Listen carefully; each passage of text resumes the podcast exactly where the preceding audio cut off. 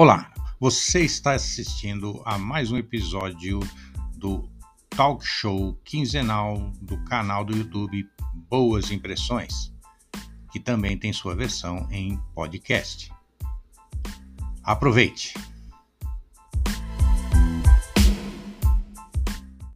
Olá, boa noite para quem está ao vivo, bom dia, boa tarde para quem ver em arquivo esse nosso, esse nosso bate-papo, começando mais um bate-papo, mais um talk show aqui do Boas Impressões sobre a coordenação do professor José Pires. Hoje com a, hoje com a, a, a brilhante participação do mestre Lincoln Seragini, né?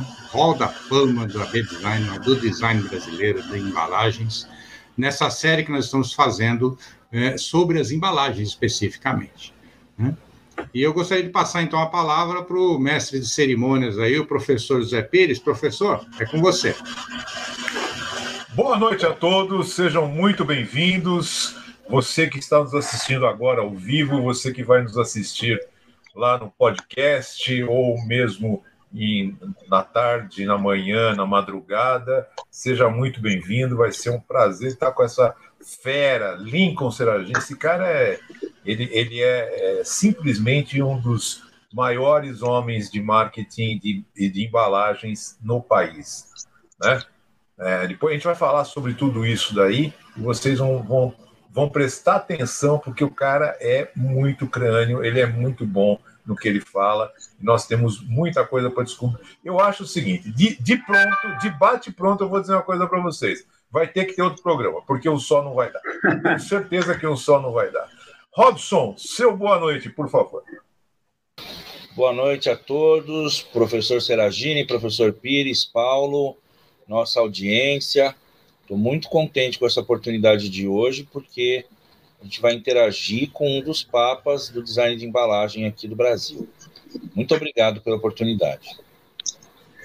Bom, Lincoln, agora é com você. Por favor, se apresente, dê o seu boa noite, porque logo depois já vai ter pergunta aqui. nós temos. Não, nós muito temos bem. Não, primeiro, olha, eu fico... dele para apresentar aqui. Deixa ele se apresentar primeiro, depois a gente põe a Bill. Daí não tem problema. Não, primeiro, olha. hoje. É, eu sempre fico feliz com esses convites, porque esse ano eu vou comemorar 74 anos de idade e 54 anos que eu trabalho em projetos de embalagem. Quer dizer, eu dediquei a minha vida profissional tendo como tema principal a, a embalagem, em todos os seus aspectos, né? Naturalmente que eu depois expandi para gestão de marca, para o branding, para inovação. Atualmente eu estou na governança, mas o meu grande amor mesmo é a embalagem. E eu tenho também muito, muito orgulho de ter contribuído para a valorização da profissão do especialista de embalagem no Brasil, né? Porque Isso quando é eu comecei a minha carreira, é, embalagem não era considerado uma profissão. Muitos diziam que não era possível estudar embalagem, né? E eu fui, então, um dos pioneiros, não só em escrever sobre os princípios e até o que eu chamo depois, chamei depois da, da ciência da embalagem, né? Como depois é, aplicação nos projetos, é, isso é, contribuiu não só com a minha carreira, mas eu tive, acredito, influência nas escolas, nas empresas, é, a, a, um ponto que, por exemplo, eu fui indicado academia, para a Academia Brasileira de Marketing, que é uma honraria, e quando eu fui convidado, a justificativa Lincoln, foi essa que eu... Oi. Vamos fazer Alô? o seguinte, agora nós vamos colocar a sua bio. Olha aí. Olha o hum. que nós aprontamos aqui para você. Tá bom. É uma surpresa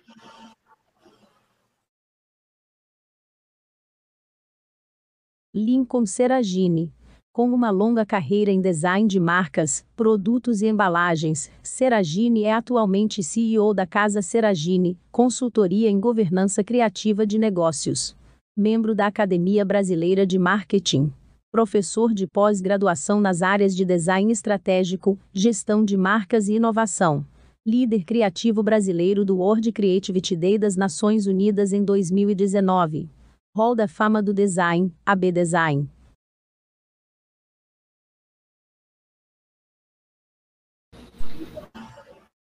Foi um dos fundadores, pelo que eu entendi, um dos fundadores da Yankee Rubica.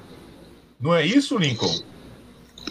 Não, não da Young Rubica, que é uma agência norte-americana é, quase centenária, né?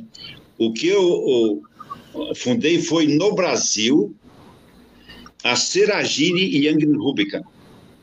Que... A, a, a, sua, a sua mão, Seragine, está em, tá em frente à câmera.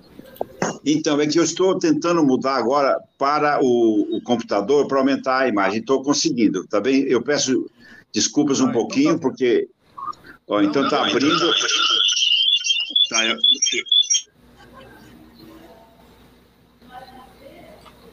Pronto, aí sim. Pronto, agora sim. Enquadrou direito agora? Vamos ver. Agora tá bom, tá ótimo, tá ótimo. Então, mas enfim, melhorou a tela, bacana porque inicialmente eu não estava conseguindo. Mas muito bem, então, olha, o professor Pires, é, naturalmente que essa informação às vezes corre no mercado, que eu fui o fundador da Young Rubik. Imagina, é uma, essa é uma agência norte-americana. Mas no Brasil nasceu a Seragine Young Rubik. Eu vou até comentar, porque foi, na época, um acontecimento assim de muito impacto, e isso influenciou, inclusive, o padrão brasileiro do design, né? Porque foi com a Seragine Young Rubicam que começou uma era assim de um profissionalismo que não existia até então. Mas muito bem, então, olha, vamos organizar aí, porque é, o tema está sempre ligado ao papel da embalagem, né? tanto na sociedade como principalmente a área de vendas, de marketing. Então, vocês ficam, ficam, fiquem à vontade para fazer perguntas iniciais e depois eu vou apresentar um roteiro rápido, que eu espero ser rápido, né? Porque eu não vou poder mostrar, viu, Paulo, os 100 slides. Isso aí é exagero. Mais uns 28. Oh, tem, vai... Não tem pressa, não tem pressa. A gente aqui não tem hora para sair, tem hora para começar, não tem hora para terminar. Não, muito Robson. bem. Então, fica à vontade se tem alguma pergunta, e depois Perfeito. eu gostaria de apresentar o, o meu roteiro lá. Perfeito. Perfeito. Sim. Robson, tem uma pergunta? Eu tenho sim. É, professor Lincoln, é bastante Oi. comum no meio gráfico, no meio de impressão, né, que é do qual eu venho, é, se encontrar dificuldades para alcançar uh, certos requisitos uh, de cores do cliente, do dono da marca, em função uh, de detalhes que ele desconhece do projeto gráfico e acaba adicionando ali. Então, uh, eu queria saber uh, se a gente. o que, que, poderia ser feito no âmbito do design, da sua área de domínio, para se aproximar um pouco mais o profissional da impressão, não o cara do projeto, mas aquele cara que está envolvido na impressão com as suas limitações técnicas e industriais, aproximar isso um pouco mais da concepção da embalagem. Não, muito bem, Robson. Sabe que essa pergunta é crucial. E, no meu caso, eu diria que uma das explicações do sucesso que eu tive na minha carreira é porque eu sou engenheiro químico. Imagina você. E com isso, era uma filosofia, tanto minha como das minhas equipes, e depois da minha empresa, dominar os processos de fabricação e principalmente de impressão. Não só distinguir os, os processos, como os pré-requisitos desde o projeto de assegurar que a reprodução fosse a mais fidedigna possível. E eu diria a você que eu consegui isso. Então, é uma deficiência da formação profissional do designer, e eu já defendi que deveria existir o engenheiro designer, porque foi o meu caso, né? É, e é raro. Eu sei que isso dá polêmica nas escolas, porque, lógico, o design vai mais para o mundo criativo, né? para a concepção. Só que todos os projetos, pelo menos industriais, precisam ser implementados. E aí você tem que vencer as limitações técnicas. Então, olha, eu concordo plenamente. Inclusive, o último projeto que eu fiz, é, aconteceu até um fenômeno. Eu tinha feito a concepção, o processo que a gráfica escolhida aplicou tinha deficiências, o resultado não foi bom. Aí o cliente achou que seria deficiência do projeto, e eu fiz uma coisa nossa, há mais de 25 anos não fazia. Eu encontrei alguém em São Paulo que fazia a prova de prelo. Eu fui demonstrar que era problema no processo a partir da, da foto original do cromo, como nós falamos, apesar que hoje é um arquivo digital, demonstrando os defeitos que foram acrescentados, desde a seleção de cores, uso da retícula, a gravação da chapa, o tipo de, de tinta, o impressor, a máquina. E quando eu vi esse processo, demonstrei que o problema não era do projeto, e sim do processo de reprodução gráfica e assim por diante. E depois trocou a gráfica, imprimiu em nota mil. Não era do projeto, e sim do processo de reprodução gráfica. Entendi. Então, mas é raríssimo acontecer é esse fato de que a agência que é, no caso, é responsabilizada pela deficiência. E, ao contrário, foi o, o, o processo de reprodução e de impressão que prejudicou o resultado. Mas, ok, é. você já começou com uma pergunta técnica, né? É bacana porque eu gosto também dessa área. Já dei muita aula. Sabe que no Senai, eu, eu fui o único convidado duas vezes para fazer conferência na Semana de Tecnologia de Artes Gráficas.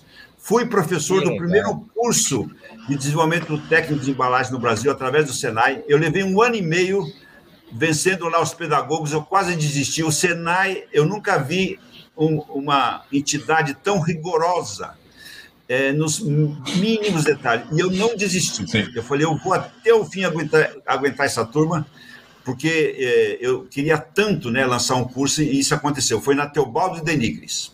Sim, isso. E durante, é, muitos amigos. Professor lá. Lincoln, pro, professor Lincoln, você, você, me lembrou agora um, um, uma, uma questão que tem na área de arquitetura, que existe o arquiteto e o engenheiro civil, né? Então, alguma coisa nesse sentido que teria que ter em design também? Ou o design pode ser também essa engenharia, ele pode, ele pode absorver essa, eh, esse conhecimento mais técnico? Não, pelo menos o básico, porque, lógico, são carreiras diferentes, né? Mas não pode um designer conceber nenhuma criação sem, no mínimo, ter noção das limitações técnicas. Quer dizer, ele precisa, no mínimo, fazer consultas anteriores. Eu tinha uma regra, assim, de ouro na minha empresa, que eu nunca apresentava um projeto sem confirmar antes com a, o, o fornecedor se era viável porque a gente sabe a repercussão que isso dá de atraso, de, de prejuízos, né? Então, isso eu posso falar com orgulho, viu? É, realmente, desse pecado eu não eu não vou ser. Mas não, não vai ter que prestar Você já começou a pegar pesado. Eu, você viu que eu já respondi ao Não, é, é, eu, eu, a minha atuação profissional ela é mais técnica, professor. E eu Sim. tenho uma passagem, antes de eu mergulhar na área técnica, eu fui produtor de agência por quase Sim. cinco anos. E muitas vezes o pessoal da direção de arte se incomodava. Como eu fui um cara que eu já vim da gráfica e migrei para a agência, o pessoal se incomodava que dizia que eu era muito bonzinho com as gráficas. Mas na verdade eu fazia isso que você fez. Eu, protegeu. Chamava... Imagina, isso é ignorância mesmo. Olha, é uma atitude equivocada, porque quem não tem noção da realidade industrial realmente não vai ser um bom profissional. Né? Pois é, professor. Então, Lincoln, você, você desenvolveu umas coisas muito loucas, na minha visão, e assim, pelo, pela época que você fez esse trabalho, é, que você começou a tanto falar de embalagem quanto falar de marketing, né?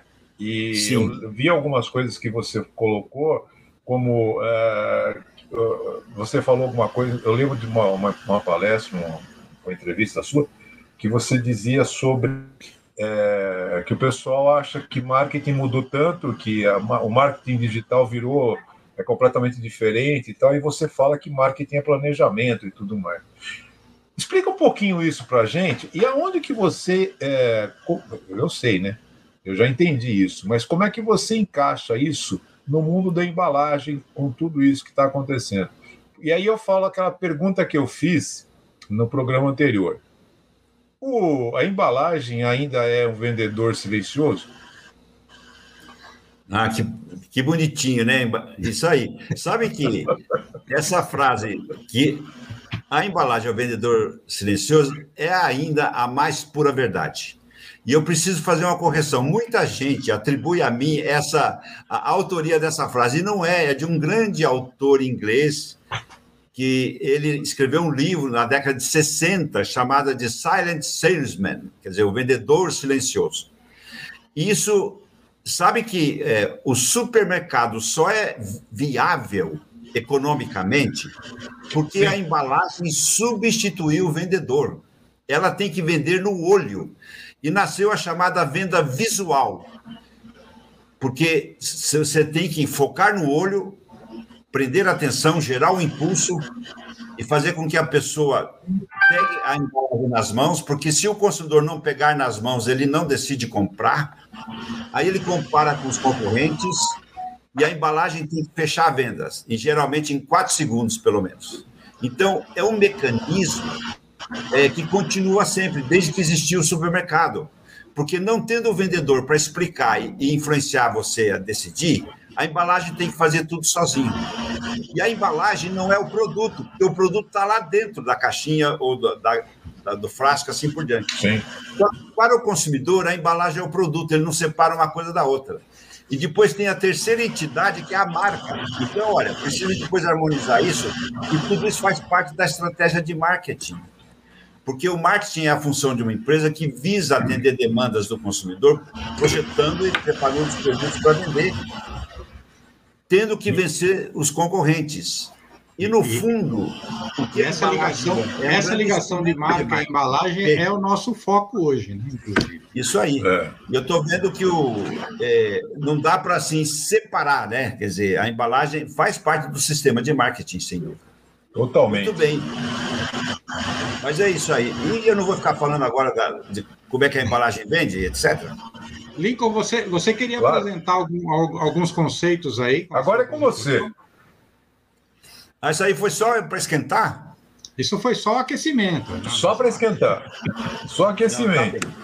Agora é com você. mas olha, com prazer. Então, olha, eu, eu sempre gosto, hoje em dia, quando eu faço uma conferência, fazer uma correlação. Não sei se dá para pôr na tela inteira, como é que é. Dá, é... dá para pôr na tela toda. Tá bem, porque o que acontece? Eu, é importante eu relatar um pouquinho a minha história para entenderem como é que eu acabei parando na embalagem e por que, que eu me dediquei tanto a ela e, enfim, o que aconteceu no Brasil com isso. Então, vamos em frente. Eu, eu sempre brinco, é, e essa frase é um pouco provocativa, que é em busca da inovação perdida, né? Porque o tema inovação, eu vou mostrar alguns exemplos que a inovação ela pode ser tão simples na embalagem que não precisa de tecnologia, não precisa de investir em equipamento, porque para mim inovação é aquela nova ideia que aumenta as vendas e aumenta o valor do produto e a lucratividade das empresas. Isso que é inovação. Lógico que você tem graus de inovação, você tem a pequena ou até a radical, né? Mas a embalagem, eu vou mostrar alguns exemplos aqui chocantes de como uma fotografia muda a história de uma de um produto e, e, as vendas. Então vamos lá, vamos em frente. Então é o seguinte, eu, eu começo então a minha história na embalagem relatando a minha origem. Eu nasci num armazém no interior de São Paulo que chama-se Casa Seragini, que era o armazém do meu pai. Eu fui balconista até os 16 anos, aí vim para São Paulo estudar, só que na minha infância os meus brinquedos foram embalagens. Aí que começou o amor por embalagem, né? Eu engatinhava brincando com embalagens. E a partir disso, é, eu, na minha cidade ainda, eu colecionava maços de cigarro. Eu tenho tudo isso até hoje, né? Então, isso fez parte da minha vida. E quando eu vim para cá, comecei a trabalhar na Colgate Palmolive, que vocês estão vendo aqui, podia até voltar ao anterior, a foto da minha carteira profissional, que é dia 15 de julho de 68. E o que aconteceu? Eu fui trabalhar lá porque eu, o primeiro curso que eu fiz em São Paulo é, foi Química Industrial. E me encontrei um amigo da minha terra que trabalhava na Colgate e me levou para lá e eu fui contratado. De lá eu fui para a Nestlé. Da Nestlé eu descobri o, o design. Eu fiz um curso pela New York University, a, a Nestlé que financiou no caso. Eu descobri o design e ganhei um livro de um colega da Nestlé que falava que as cores vendiam a embalagem. E aí eu me interessei e comecei a estudar e dar aulas sobre psicologia e psicodinâmica das cores. Desde 74 eu faço isso. Eu já fiz mais de 3 mil conferências na minha vida, conheço mais de 35 países. Então, realmente, olha, tem muita quilometragem, mas tudo em prol de defender o que vocês vão ver que eu vou esclarecer melhor, o design científico da embalagem. Volto ao anterior, Paulo, porque tem uma coisa muito importante, o seguinte. Vocês estão vendo essa o plásticos embalagens, essa foto minha nessa capa de revista azul aí? Isso é de 1976. Eu tinha, portanto, acho que 28 anos. Eu estava na Johnson Johnson e convenci o editor dessa revista a publicar, durante 10 edições, o primeiro livro sobre tecnologia e princípios de embalagens no Brasil. Então, eu, fui, eu inaugurei o estudo científico da embalagem no Brasil. E aí está a prova, né? E, e não precisa nem dizer como eu fiquei conhecido a partir disso, porque apesar de jovem, eu sempre já tive assim uma visão futurista, né? Gostava de estudar. E antes da Johnson, eu estava na Nestlé, aconteceram duas coisas. Na Nestlé, em 74, eu participei do terceiro Congresso Mundial de Embalagem. E a minha conferência já foi defender a necessidade de estudar embalagem. Eu, propus o primeiro currículo e comecei a dar aulas no ano seguinte, em 75, sobre os princípios, a teoria e a prática da embalagem. E também, olha, eu fiz outra coisa que ficou histórica. Eu fundei a gerência de embalagem na Nestlé, no ano de 74, que não existia, eu fui reclamar lá para os meus diretores de que a embalagem era mal gerenciada, porque o gerente cuidava da produção e não tinha noção da embalagem. Ele atrapalhava. E ele me perguntou o que era para fazer. Eu disse: olha, devia fundar e trazer um gerente com experiência. E trouxe, só que eu era muito jovem, eu tinha 25 anos, e ele me disse: olha, só tem uma questão, para você ser o gerente só depois dos 40. Aí eu pedi as contas Putz, e fui embora. grilo. Depois dos 40? É, porque a Nestlé parecia um regime militar, né? Tinha que ser um homem e assim bem desenvolvido e maduro, né? Porque é a teoria europeia. Mas muito bem, então da Johnson e Johnson, que eu fiquei muito conhecido, aí mostra o próximo. Aí aconteceu um fato histórico na minha vida. Eu fundei em 81, ó, nascimento da Seragine Yankee Rubica, em 81.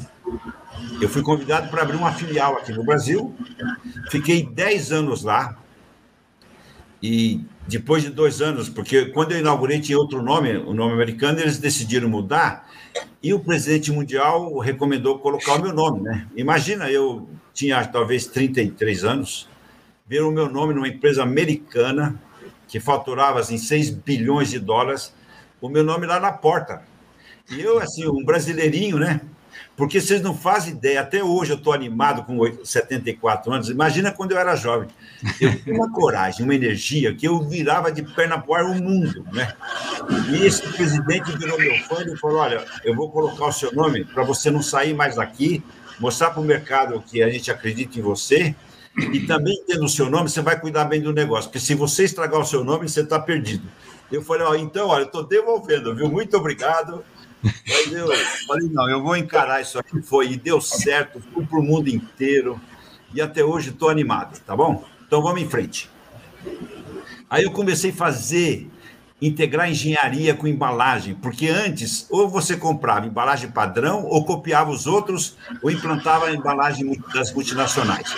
E eu que comecei no Brasil esse movimento de inventar embalagem, formas novas, linguagem, cores. Eu não vou ficar entrando muito em detalhe, mas olha, foi um atrás do outro. A ponto de que, por exemplo, quando eu comecei na Young Rubica, é, aconteceu um fato também relevante. Eu estava lá planejando e o presidente da Young Rubica no Brasil, quando estávamos fazendo orçamento, ele perguntou quanto é que se paga o melhor design de embalagem no Brasil. Eu me lembro que tem um número lá, tipo assim, 2.500. Ele pegou um lápis, multiplicou por 10 Falei, nossa senhora, que será que é isso, né? Imagina, você imaginar que você iria vender aparentemente o mesmo serviço dez vezes mais. Aí ele falou, como é que você compra design? Eu falei, olha, nós já temos o conhecimento das melhores agências, a gente sabe o, em que eles são melhores, eles têm uma tabela de preço, e a gente convida, desenha tal, começa a trabalhar, assim, entre um mês e um mês e meio termina e a gente paga no fim. Ele falou: olha, nós vamos fazer mais duas mudanças. Nós vamos cobrar 40% adiantado e levar três meses. Aí eu saltei da cadeira. Falei: você está louco? Quem que vai vender a mesma coisa? Dez vezes mais caro, cobrar adiantado 40% e ainda levar três meses. Aí, olha, olha o que ele me falou. Falou, Seragini, se não for assim, não vale a pena. Nós precisamos mudar o padrão de mercado. E você não precisa se preocupar nem com dinheiro, nós vamos administrar aqui a empresa, e nem com as vendas. Você só forma a equipe e entrega as encomendas. Falei, ah, bom, aí eu aceito. E fui lá, né? E aí o que aconteceu? Passou um mês, dois, quem tinha que vender não, não estava vendendo. Aí eu perguntei, eu posso ir junto? Aí que eu descobri o meu grande talento na vida. Eu, maior, eu sou um grande vendedor de ideias. Porque você vender um projeto é abstrato. Você vende uma coisa que você vai entregar lá na frente. E a empresa tem que acreditar em você. Olha como é difícil. E eu consegui. Eu me lembro que os primeiros contratos, eu nem vou falar a empresa aqui, o diretor falou, olhou bem para mim e falou: Seragini, eu vou contratar você só para ver se vai ficar dez vezes melhor. Porque você está me cobrando a mesma coisa dez vezes. Eu falei: é isso mesmo. E não é que ficou? E aí eu comecei a falar, fazer um atrás do outro. E foi a primeira revolução no Brasil de realmente entenderem que embalagem podia fazer a diferença. Porque o que acontece? Até hoje, a maioria das empresas não sabe utilizar todo o potencial das embalagens. Faz embalagens comuns, uma semelhante à outra, não cria ícones, aquelas que são inconfundíveis e exclusivas, únicas. Poucos sabem fazer isso. Eu vou mostrar alguns exemplos aqui na frente. Vamos em frente. Aí, olha, sabe quantos projetos eu já administrei? Mais de 20 mil embalagens. Eu sou o maior embrulhão vivo do Brasil, de longe. Ninguém embrulhou mais do que eu. Mas nem perto. Lógico que alguém um dia vai superar, porque na vida é assim, né? É, mas tudo bem. Mas o ponto é o seguinte: eu não tinha para ninguém, porque eu estava tão adiantada. A empresa Seragini Design, depois da Henrique Rubio, eu, eu, saí depois de 10 anos e fundei a Seragini Design, que no total ela durou 35 anos. Então, nesses 35 anos, fizemos todo esse acervo que não teve marca importante no Brasil que não passou em minhas mãos. Eu recusava projeto, cobrava o valor que eu achava adequado. Então mudou o padrão mesmo. E passaram lá na Seragine mais de 150 designers. A Seragine foi uma verdadeira escola de design e virou, formou pessoas e criou um padrão que todos reconhecem, né? E eu tenho muita alegria, além de quem trabalhou comigo, os meus alunos, os clientes, né? Eles sempre agradecem que eles falam que sempre eu levava um conhecimento, né? E isso fazia diferença, porque é, eu, inclusive, tenho muito orgulho de, de que a maioria dos projetos que eu implementei foram um sucesso, né? Realmente aumentava as vendas. Eu sempre olhei a embalagem como um vendedor, porque quando eu aumento as vendas, eu, aumento, eu dou emprego e pago imposto. Eu não, não sou um mero artista, é assim. Exatamente isso. Seja ver assim a, com vaidade a obra. Até porque, olha, isso aí vai chocar e choca todas as pessoas quando eu falo. Eu nunca desenhei uma embalagem na minha vida. Eu sou engenheiro. Olha só. Só que eu, eu me considero um empresário do design. O que, que eu fiz? Eu empreendi, formando equipes, dando padrões e métodos e orientando e treinando para criar uma embalagem científica, uma embalagem que realmente venda. Então, eu, no fundo, sou um líder né, criativo e não propriamente um, um diretor, como os publicitários chamam de diretor de arte, ou um designer gráfico. Eu não, não sou e nem tive formação. Lógico que eu me considero um designer por ofício, né? porque eu vivo do design até hoje no sentido de negócio em si. Inclusive, a, a conferência que eu mais fiz na minha vida passou de 100, olha, centenas de vezes. Foi a seguinte: bom design é bom negócio, não é coisa de artista, tá bom? Porque é um investimento e isso eu consegui realmente é, implementar. Inclusive, vocês estão vendo o Nescau aí, ó. Nescau, esse raio, foi implantado no mundo inteiro, o símbolo mundial do Nescau. E tem uma curiosidade, eu sempre conto que eu não aguento não contar. O diretor da Nestlé que aprovou esse projeto era um português. E quando ele viu o desenho, ele olhou para mim e falou: Sky amigosai. Eu falei: por quê? Você sabe que em Portugal tem uma expressão, o raio que te parta? falei, sim, mas não foi por isso que eu fiz. Então ele aprovou e até hoje, né? Porque eu, eu fiz o retrato falado do slogan do produto, a energia que dá gosto, né? E até hoje o raio está lá, tá bom? Está lá. O raio que te parta, né? O raio que te parta. Muito bem, vamos em frente. E aí eu sempre fui um futurista. Eu previ, na virada do século, que design ia liderar a competição mundial. E isso aconteceu não pelos motivos que eu imaginava, porque eu dizia nessa época que o design seria a única coisa que, se você tivesse algo original, não poderia ser copiado. Porque tecnologia você compra. Sim. Você compra o mesmo equipamento, o mesmo processo, o mesmo know-how, mas o design não. Ninguém vai ter uma outra garrafinha da Coca-Cola e, e, qualquer outro que eu pudesse falar aqui, porque o design, se ele é original e não é cópia, ele passa a ser exclusivo com uma marca, né? E o design é que faz isso. E só que o que aconteceu? O design evoluiu do projeto estético e funcional para a inovação. Nasceu o famoso Design Innovation, que depois nasceu o Design Thinking, que depois nasceu o Business Design e agora está nascendo o Humanity Design. O último estágio do design é design para a vida como resolver os problemas da humanidade, inclusive aqueles grandes é, objetivos de sustentabilidade das Nações Unidas, os designers estão liderando, porque o designer é a formação, o design é a formação mais completa que existe, porque qualquer outra profissão ela é vertical, é especializada.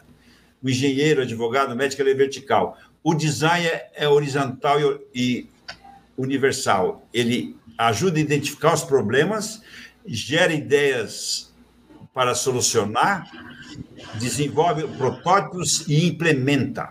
Os designers têm a capacidade de identificar problema, desenvolver soluções e implementar soluções.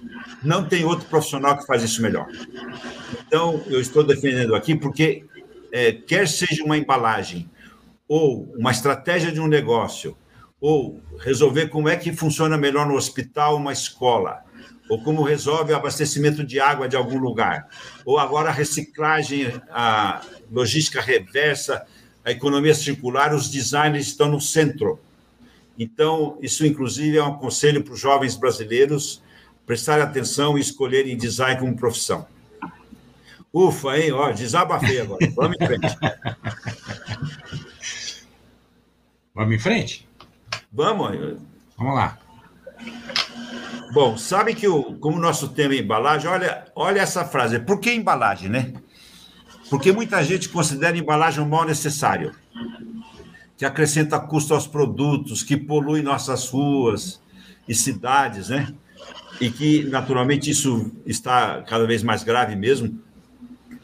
Mas o que acontece? A embalagem é uma necessidade da vida. Ó. Sem embalagem não existiriam cidades morreríamos de fome, doenças, falta de higiene, cuidados pessoais e beleza.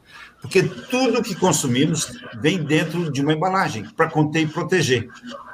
Só que, como a embalagem também tem a função de vendas, porque ela substitui o vendedor, como eu falei, muitos acham que ela é desperdício e que o custo de uma embalagem é por causa da aparência. Não é. Olha, 60% a 70% de uma, do custo de uma embalagem vazia é para pagar o material e o processo de fabricação para garantir a proteção e a resistência mecânica, a proteção, a, a, é a conservação ao, ao, ataque do meio ambiente, o, os gases, os vapores, o oxigênio, a umidade, tudo isso contamina e deteriora os produtos. Né? E a embalagem funciona, então, como material barreira, protegendo contra tudo isso. Né? Só que, como depois do uso, entre aspas, jogado fora, é, a sociedade critica muito. Isso é um problema, inclusive um desafio imenso né, para a indústria de embalagem, apesar que tem crescido muito, e mais ainda é um desafio para quem fabrica os produtos e usa as embalagens como meio, Inclusive, agora tem uma legislação que a, as empresas serão obrigadas a, a recolher, inicialmente até 22%, por exemplo, do que ela distribui no mercado, e com o tempo a 25% e assim por diante, porque a embalagem é uma necessidade da sociedade, porque sem ela nós não conseguiríamos sobre, sobreviver. E não teria crescido a população mundial, assim por diante. Né? Mas vamos em frente. é, pula, eu estou vendo que aí fica muito detalhe. Uhum. É, isso eu já afirmei, eu acho que vou repetir: as empresas não utilizam toda a força da embalagem. E geralmente a embalagem é um problema. Para desenvolver, especificar, comprar, controlar a qualidade. E tem muito defeito, muita perda, porque ela é mal projetada. E, no meu ponto de vista, o grande problema do sistema de embalagem no Brasil é falta de liderança. Porque a embalagem é órfã não tem quem manda numa empresa. Isso é um tema que eu já defendo há muito tempo. Porque quem é que decide qual deveria ser a embalagem ideal para um produto? Quem é que é responsável em integrar, coordenar e decidir para solucionar no final, indicando qual seria a melhor embalagem? Não tem essa pessoa. O marketing que, que era a, a melhor apresentação e, e atratividade da embalagem, a produção quer é que seja mais adequada para as linhas de fabricação, quem cuida da qualidade do produto, que quer a compatibilidade química e a estanqueidade, como fala, né, de proteção, e o custo. Quem é que gerencia o custo? O custo é perdido. E o custo, ele é determinante ou é consequência? O que quer dizer isso? Eu nunca comecei um projeto de embalagem sem perguntar antes qual era o limite de custo. Porque se tiver um limite de custo, o que acontece com qualquer embalagem? Você tem que fazer caber dentro do custo o grau de proteção e apresentação, e sofisticação, dizendo assim. Sendo que a embalagem ideal, o custo devia ser consequência. Você define o, o, nível de apresentação que devia ter, as funcionalidades e a produção, e aí sim gerencia para ter o menor custo possível. Isso sim é gerenciar um bom projeto, mas a maioria não faz isso. Então, as embalagens geralmente são desequilibradas. E, muitas vezes até superdimensionadas, em alguns casos. Ou subdimensionadas, que no fundo é prejuízo do mesmo jeito, né? Por falta ou por excesso. Então, é o seguinte: ainda na maioria dos casos, lógico que tem exceção, tem empresas, principalmente as multinacionais, que já aprenderam isso fora daqui, eles já têm um padrão, estão procurando cada vez mais profissionais preparados, né? Apesar que hoje, e é curioso, embalagem agora é 880. O 80 está sendo sustentabilidade, só se fala disso, né? Esquece todas as outras funções. Mas tudo bem, vamos em frente.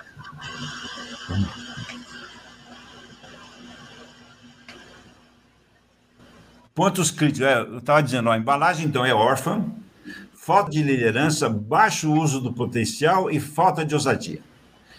Há uma tendência a imitar os concorrentes o próximo. Por exemplo, olha, é, eu já fiz muita embalagem de água mineral. Esse foi um dos últimos, que é um sucesso assim espetacular. Essa água é a mais luxuosa do Brasil. O que aconteceu? Essa empresa me convidou para desenvolver o rótulo de uma embalagem que ia ser de PET com aquele rótulo envolvente. E eu é, dei um conselho para o empresário, falei, olha, o Brasil tem mais de 400 marcas de água mineral. Você vai lançar mais uma e vai precisar vender em supermercado, etc. Você vai ter que vender com desconto de preço e a maioria que lançou nesse padrão antigo acabou fechando o negócio. E eu desafiei ele e propus: por que, que você não lança a água mais luxuosa do Brasil? A mais cara mesmo e vamos fazer uma embalagem à altura. E ele aceitou isso, inclusive já tinha uma rotuladeira comprada, falei, troca a rotuladeira, muda, e assim foi. E essa famosa água platina, inclusive, põe na tela, é, mostra o próximo, inclusive esses relevos são lá da, do prédio, eu fui me inspirar lá no prédio, e ganhou prêmio. É um luxo. Essa tampa de alumínio tem 5 centímetros de altura, não é fabricada no Brasil, pelo menos não era. Ela foi importada da Itália e eu defendi que tinha que ser essa, porque se fosse menor, imagina nessa altura do gargalo, ia aparecer aquelas velhinhas de mini saia, né? Ia ficar uma coisa sem Então, eu, apareceu o joelho da velhinha. Ele, olha, e até hoje é um luxo e um sucesso. Percebe como é possível? O mais incrível continua sendo uma garrafa com tampa e um rótulo. É como os perfumes, né? Porque tem embalagem mais luxuosa que os perfumes, e qualquer perfume do mundo tem, tem o quê? Tem um frasco com a tampa e a marca. E depois um cartucho que você joga fora. Então, isso que eu acho genial. Qualquer embalagem do mundo só tem quatro elementos. Você tem a forma, as cores, as letras e, e imagem ou ilustração.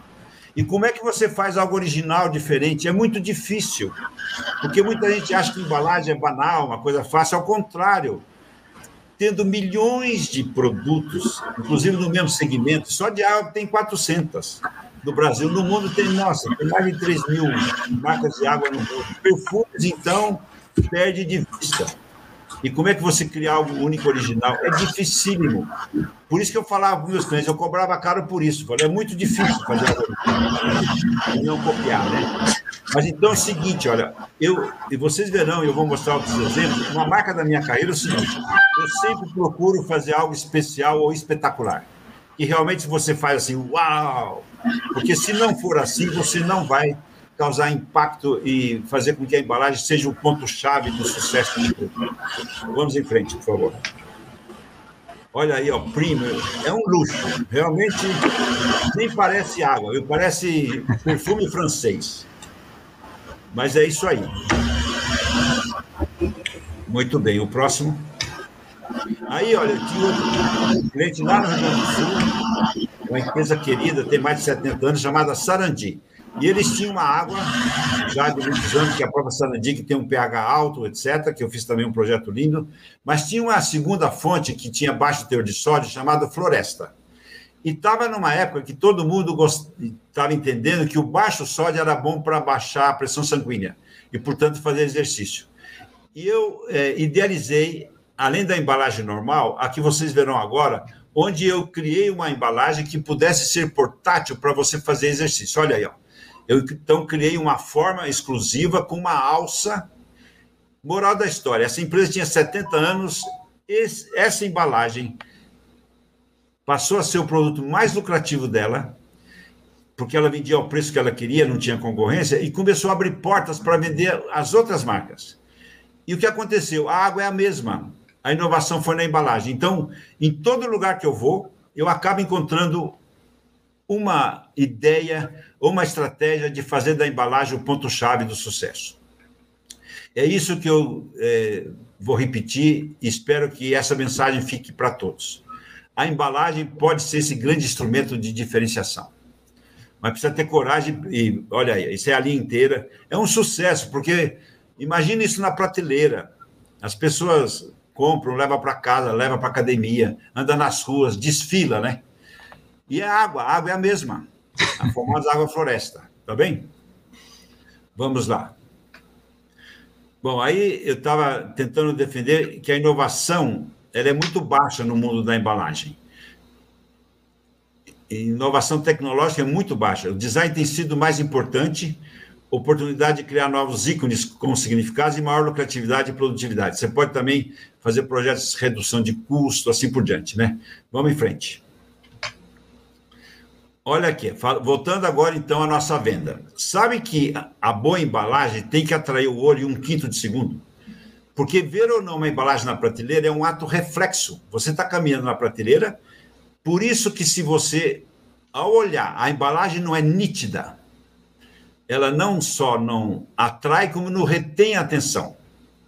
Eu vou mostrar depois as etapas para vender. E olha aqui, não sei como, mas um maluco mediu que a velocidade do olho na prateleira chega a 100 km por hora. É tchum. Como é que você prende o olho se não for nítido? Porque o olho humano rejeita formas que não são nítidas ou confusas. E numa distância normal de 30 centímetros da prateleira, você tem que ler as informações importantes, além da marca, o tipo de produto, o seu diferencial, e provocar na pessoa o impulso, porque, volta a repetir, se a pessoa não leva as mãos e pega, então, nas suas mãos, ele não decide comprar. Ninguém fica assim, de braço cruzado, olhando, ah, vou levar, vou levar, jogando no carrinho. Não é assim. É um, é um mecanismo que tem, né? E como falei, a decisão de compra vai de 4 a 9 segundos, em média. Vamos em frente. Olha aqui, ó. O que é venda visual? Vocês já ouviram falar da, do método AIDA, né? Que é usado na venda pessoal. Porque um vendedor, para vender e fechar o pedido, ele tem que despertar atenção, em primeiro lugar, assim, uma conversa simpática, começa a conversar. Depois desperta o interesse é, e desperta no final o desejo, que é argumentando dando as condições, o preço e finalmente fecha o pedido. Por isso que a embalagem é chamada de vendedor silencioso. Um vendedor, como ser humano, em contato com outra pessoa que está comprando, é a conversa que funciona.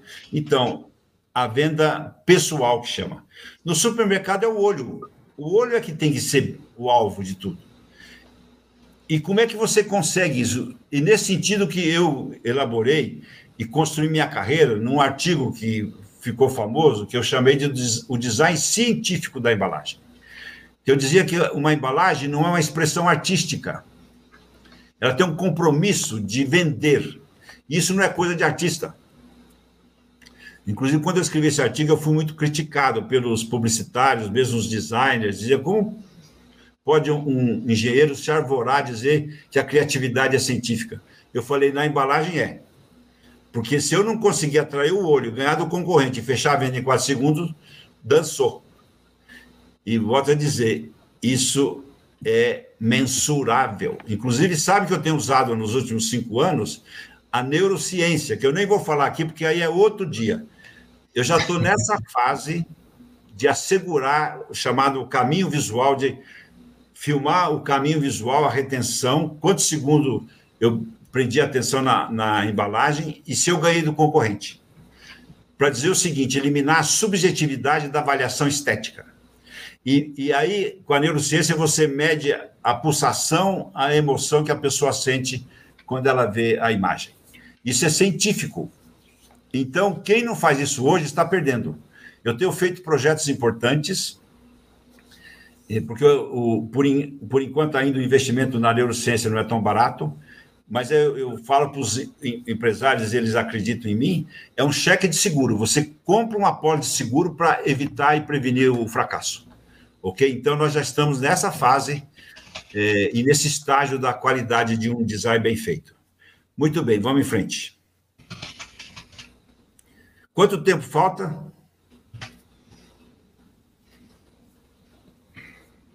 Alô? Oi. Quanto tempo falta? Porque agora eu vou dosando a minha conversa. ah, nós temos ainda pelo menos uns 10 minutos para a apresentação e depois a gente pode abrir para perguntas, viu? Para um, um bate-papo. Então tá bem, então pula tudo isso aí, eu vou mostrar lá na frente os casos.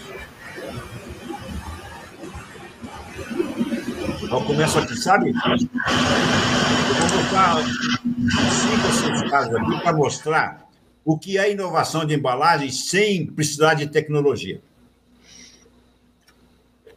Vocês estão vendo a IP, que é uma marca hoje muito conhecida, foi a Seragini que desenhou essa marca, que é outra história, eu não vou falar do branding hoje, mas mostra o seguinte, mostra o primeiro caso, que é o amaciante de roupa.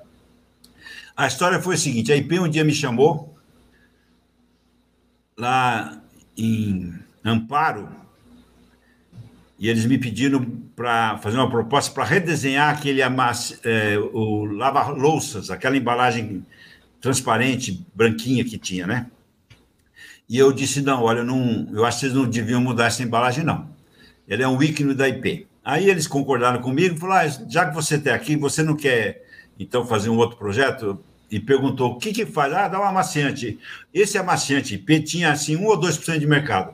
O que vocês vão ver é o maior fenômeno da minha carreira. Para aqui, ó, vai devagar, porque isso tem que ser devagar. Vamos lá. Faz... Suspense. Suspense. É, não, sim, porque senão perde a graça. Então, é o seguinte: foi uma, a maior conquista de mercado. Eles tinham 1 ou 2%, em três anos ficaram, viraram líderes no Brasil em volume. Ganhou do Comfort, que já tinha investido mais de 100 milhões em propaganda, da Unilever, ganhou do Monbiju, e simplesmente eu mudei a embalagem. Então, vocês estão vendo aqui, ao invés de pôr florzinha, toalha felpuda e criança, eu coloquei o pezinho do bebê. Mostra o próximo. E essa era a embalagem, tá vendo? Feita por engenheiro, parecia óleo do motor, assim, uma coisa bruta, né? E amaciante que é delicado, perfumado. E olha o que eu fiz. Ó, vocês vão ver agora, ó. Além do pezinho, que as mulheres chegam a uivar quando vê esse pezinho que dá beijinho no pezinho, ai que gracinha. Não é assim que as mulheres falam? E mostra o próximo. Dan, dan, dan, dan. Olha aí, eu me inspirei numa grávida. E mostra o próximo. Isso aí, as vendas estouraram. O que, que eu fiz isso? Olha, talvez a mensagem mais importante do ponto de vista do design de embalagem. Eu mudei a percepção. E, no fundo, o que é o marketing e o design, a não ser a gestão da percepção, o, o líquido que está aqui dentro é o mesmo que estava na outra embalagem. Vocês diriam que é o mesmo? Não. Tanto é que o construtor comprou porque ele mudou a percepção. Olha aqui, ó. O líquido que está aqui. Perceba, isso aí é tudo fundamental. Esse caso, ele resume tudo que uma embalagem pode fazer para um produto, mesmo um produto comum, banal. É quando você acrescenta um valor simbólico e isso não é qualquer um que sabe fazer. Porque continua sendo uma garrafa com alça, com tampa e com rótulo. Só que ela é emocional. Entenderam? Eu podia parar aqui, não precisava falar mais nada. Mas vamos em frente, vamos que eu quero encerrar aqui uma vez. Aí eu mudei todas as embalagens da IP, eu tripliquei a venda no mínimo de todas. Eles passaram de um patamar de 500 milhões para bilhão e foram esses projetos, tanto da marca como da embalagem. Olha aí, ó, Pinho e Teu, próximo. Olha que esse era a embalagem que existia, de PET, né? E olha aqui como um copiava o outro. Olha o Bril e o PIP, olha como são semelhantes. Isso era típico, um copiava o outro. E aí eles disseram, ó, oh, Seragine, você não pode mudar nem a altura, é a mesma uh, pré-forma de PET, vocês têm o ombro e o fundo para criar. E aí eu comecei a dar movimento, olha o que aconteceu. Olha aí. O próximo. Sem aumentar o custo, as vendas triplicaram. Porque eu dei movimento e acrescentei um significado de ação, né? essas linhas é, no frasco é, comunicam ação, ativo. Muito bem, o próximo. Aí eles queriam lançar a lã de aço, igual ao Bombril. Eu perguntei, vai ter alguma diferença? Não, é tudo igual, mesmo, mesmo, mesmo aço. Eu falei, e eu esperneei, sabe que eu consegui, pelo menos no lançamento, aumentar o custo. Olha o que eu fiz. Como o Bombril ele dá brilho no metálico, olha o que eu fiz. Dan, dan, dan, dan. Olha um saquinho metalizado. Isso na prateleira, imagina, tinha que pôr óculos escuros para ver, porque brilhava assim, né? E atraiu a atenção. Eu falei, economiza no marketing e vamos fazer o saquinho. Fez e, e deu certo. O próximo. Mesma coisa, o, Veja, todo mundo fica copiando o Veja com essa embalagem cônica, né? Eu fiz uma embalagem elíptica, inclusive com nova técnica de impressão. Com isso aumentou as vendas, porque eu não gosto de copiar. Porque todo mundo sabe que a, a, essa embalagem do Veja é uma das mais copiadas que tem no Brasil, né? Tem mais de 150 produtos, incluindo marca própria, que todo mundo fica fazendo esse cone. E eu não, fiz uma elipse, porque eu não gosto de copiar. O próximo. Aí mudou todas as embalagens deles, inclusive é, esse Lustramóveis, assim por diante. E as vendas aumentaram. Então, claramente foi a embalagem, a nova marca que propiciou o aumento de vendas. O próximo. Aí a linha inteira, que eu teria comentado, mas vou pular, vamos embora. Vai embora. Agora, olha, esse aqui é fantástico também. Imagina, tem produto mais sem graça que papel higiênico. Muito bem. Aí a Kimberly Clark contratou a Seragine e dizia: Seragine, é o seguinte, é, queremos mudar o, o, design da nossa principal marca, é uma marca internacional, tem no Brasil, na Argentina, e o Scott é o nome do cachorrinho. Então você não pode tirar o cachorrinho. Foi a grande coisa, então. Né? Então eu vou ter que fazer marabalismo para chamar atenção. E aí eu, eu fui com tudo. Vocês vão ver o que, que eu fiz. Eu fiz um puta cachorro. Ó, mostra aí. Ó, o próximo. E o próximo. Olha aí. Que bonitinho. Sabe que foi o produto que mais aumentou vendas no mercado no Brasil? As crianças ficavam em frente e dizer, olha o cachorrinho. Isso que eu falo que é embalagem ativa inteligente. Não aumentou um centavo o custo, porque eu só mudei a arte, né? Impressão. E as vendas, assim, dobraram. Percebe como a embalagem pode fazer diferença? É isso que eu defendo, que a maioria fica fazendo coisa comum, convencional, e um fica imitando o outro e não sai do lugar. O próximo. Agora, esse aí também é outro caso espetacular. Imagina, bolinho de chuva, que é um produto emocional, a gente lembra da vovó. E o que acontece? O coitado do bolinho de chuva é muito feio, parece frango frito, né? Uma coisa assim, sem graça. e geralmente a gente coloca assim ingredientes, né, para dar assim mais destaque. E aqui era farinha e fermento, então não tinha graça. Aí eu desafiei meu designer, falei, olha, tem que passar emoção. E ele fez uma coisa tão espetacular que, além da ideia ter nascido e foi difícil, o mais difícil foi convencer o cliente a implementar a ideia. E olha o que aconteceu, olha, eu pus um menino com o olho arregalado. Eles previam vender assim 50 toneladas, vendeu 200. E por isso mudou o mercado de mistura para bolos no Brasil, porque a Bung, que tinha marca só, Petit Bom, fez um acordo com a dona Benta e falou: ah, vamos separar, não vamos ficar brigando mais. E, e, base, e basicamente é só o menino com o olho arregalado, né? Só, só isso. isso. Agora, isso não é criatividade e, e ousadia? E não custa nada. Agora, quando eu mostrei para o diretor de marketing, ele falou: Será, você quer que eu perca o emprego? Eu falei: Não, deixa eu ir vender. Como o cachorrinho lá, eu tive que discutir com o diretor da América Latina, que era argentino. Porque tinha que ser implantado na Argentina, ele não queria. E eu, eu sou bom de conversa, consegui convencer a ele, convenci aqui, porque, volto a dizer, a maior dificuldade de inovação, além de gerar ideia, é vender a ideia e implementar com sucesso. Não é para qualquer um, não. Ok? Isso não se aprende em escola. O próximo. Não, vou parar, olha, acabou, pronto. Eu, senão eu vou contar muita história, eu já passei a minha mensagem, né? Bem, obrigado. Passou muita mensagem. Seragini, você vai ter que voltar, cara.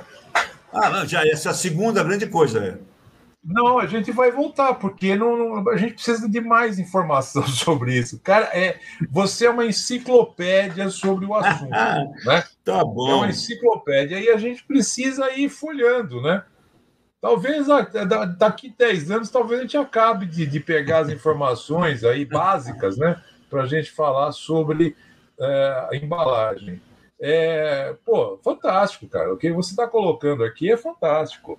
É, essa sua essa sua colocação, eu lembro de, uma, de um estudo lá na minha época de, de, de mestrado ainda, que foi feito que havia uma é, havia câmeras num, num, determinado supermercado, não vou falar a rede aqui, que ficava estudando o movimento das pessoas quando entravam no, no, na loja, né?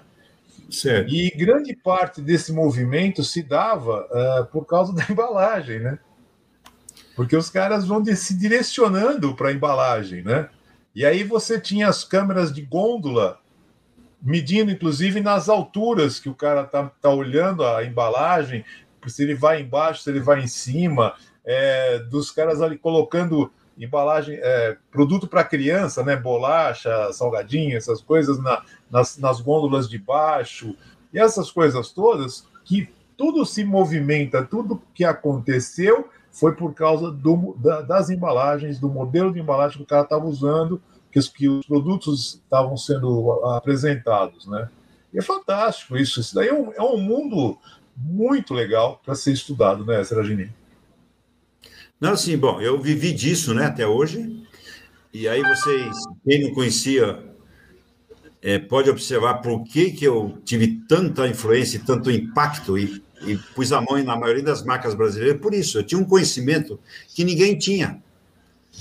E, e que fazia diferença mesmo. Eu é, tenho esse orgulho, de certa forma, mas eu nunca guardei para mim isso. Né? Eu não só. É, nas conferências, né? só na Escola Superior de Propaganda, durante 15 anos, eu fazia uma, uma conferência por ano. Foi o maior manancial de clientes da minha empresa, foram os estudantes da, da SPM, que diziam, quando eu terminava, falou, Seragino, meu sonho é trabalhar com você, ou um dia levar um, uma marca minha para você desenhar. Isso aconteceu durante mais de 15 anos. Porque, pensa bem, para fazer mais de 20 mil projetos, imagina. Nossa Senhora! Eu tinha conhecimento que ninguém tinha. Ponto. Apesar que não foi eu que inventei, mas a, a maneira como eu entendia a questão, como eu treinava a equipe, como eu vendia, né? E pelo fato de ser engenheiro, eu conseguia entregar a encomenda. Eu realmente é, fazia acontecer, né? Mas legal, eu espero olha, que seja inspiração, porque eu ainda me dedico, né?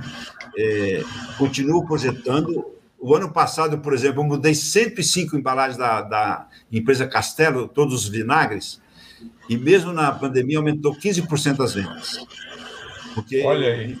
vale a pena ver, porque é o seguinte, a embalagem, ela, de fato, quando você tem a competência de fazer um projeto que eu chamo espetacular, porque é isso que eu busco, algo que surpreenda, não uma coisa que eu chamo embalagem ativa, não passeio, porque a maioria fala ah, bonitinha, né?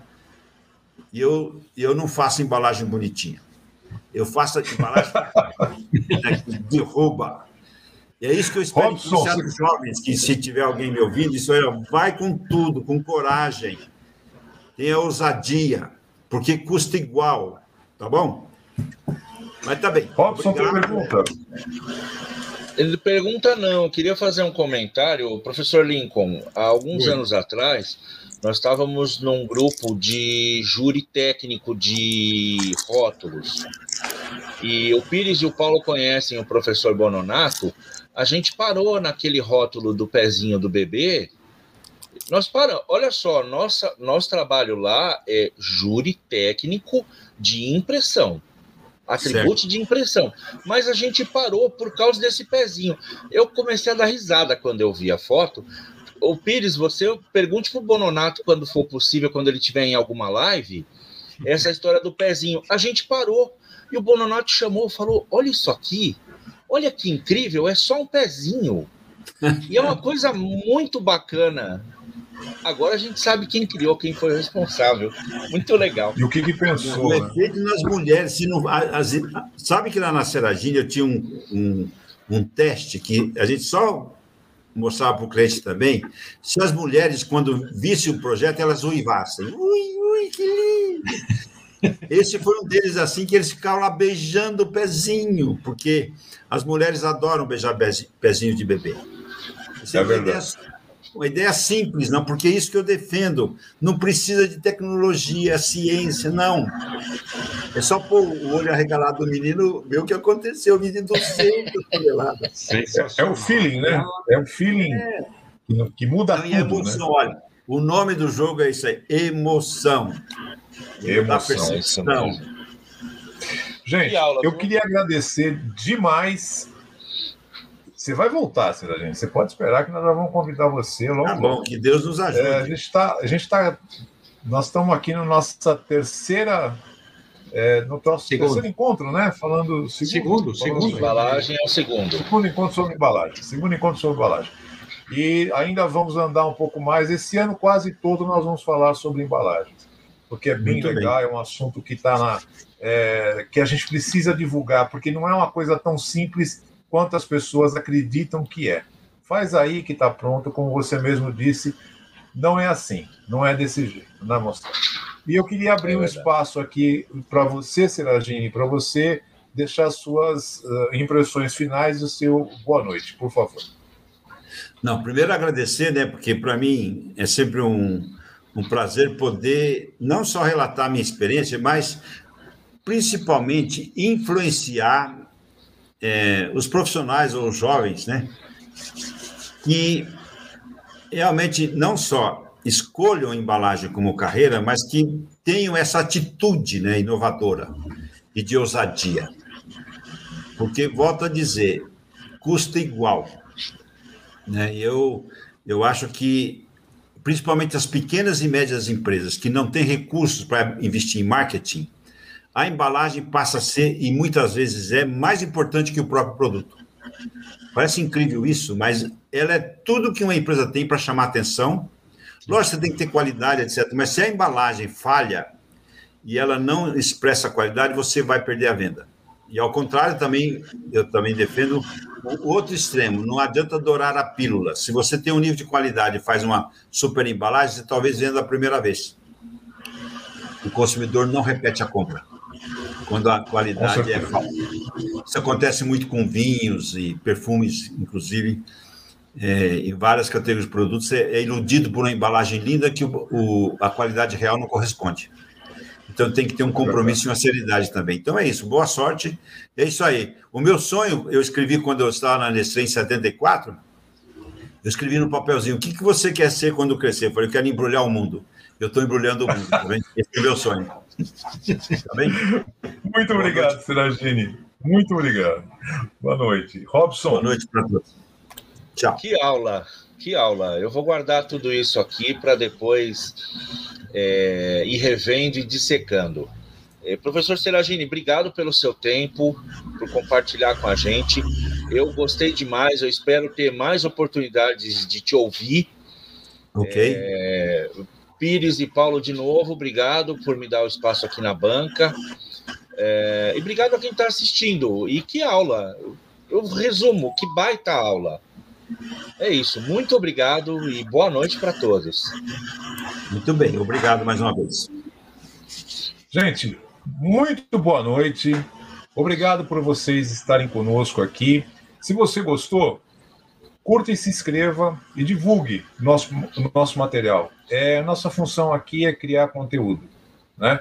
E esse daqui é um baita conteúdo. Essa aula aqui do Seragini é fantástica, adorei, muito bom. É, nos acompanhem lá no, nos, nos podcasts, nas, nas plataformas de podcast, que nós vamos estar lá também. Mas vale muito a pena assistir essa daqui a, pelo, pelo YouTube mesmo, viu? Porque, olha, tem muita coisa para aprender. Seragini, novamente, muito obrigado de coração. Foi um grande prazer estar aqui com você e você vai ter que voltar de novo porque nós precisamos de mais informações, a gente precisa de mais conhecimento. Muito obrigado. Paulo, está com você. Muito bem. Isso aí, tchau para todos e isso aí, viva o Brasil, né? Estamos. Com certeza. Que aula, hein? Que aula. É, é, é, esse episódio aqui vai ser difícil acompanhar pelo podcast, só no áudio, né? Tem, esse daqui precisa ter o visual, não tem não, não, não escapa, né? Vamos deixar lá no podcast o link para quem quiser é, completar a informação de áudio com, com o, o, o visual uh, que foi mostrado aqui. E eu queria agradecer ao nosso convidado, o Lincoln Seragini, ao Robson, ao coordenador, professor Pires, é, avisar que foi a primeira, foi a nossa primeira é, transmissão além dos canais do Papo Net e do e do Boas Impressões também na, na página do LinkedIn, na nossa página lá do Paula Daí, lá no LinkedIn. Tá?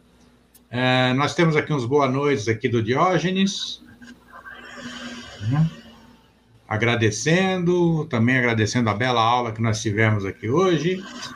O João Leodônio dizendo aqui que esse ciclo de bate-papos tem que ser moldurado, hein? Vamos, vamos ter que embalar esse ciclo aqui. Oba. Vamos embalar de alguma forma. Muito bem. É.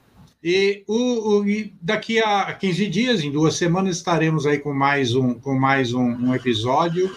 É, esperamos manter o mesmo padrão. A gente está trazendo as várias visões, né, as visões do, do, do designer, do engenheiro de embalagem, como eu, né, como eu acho que merece ser chamado o nosso querido Lincoln, é um engenheiro de embalagem.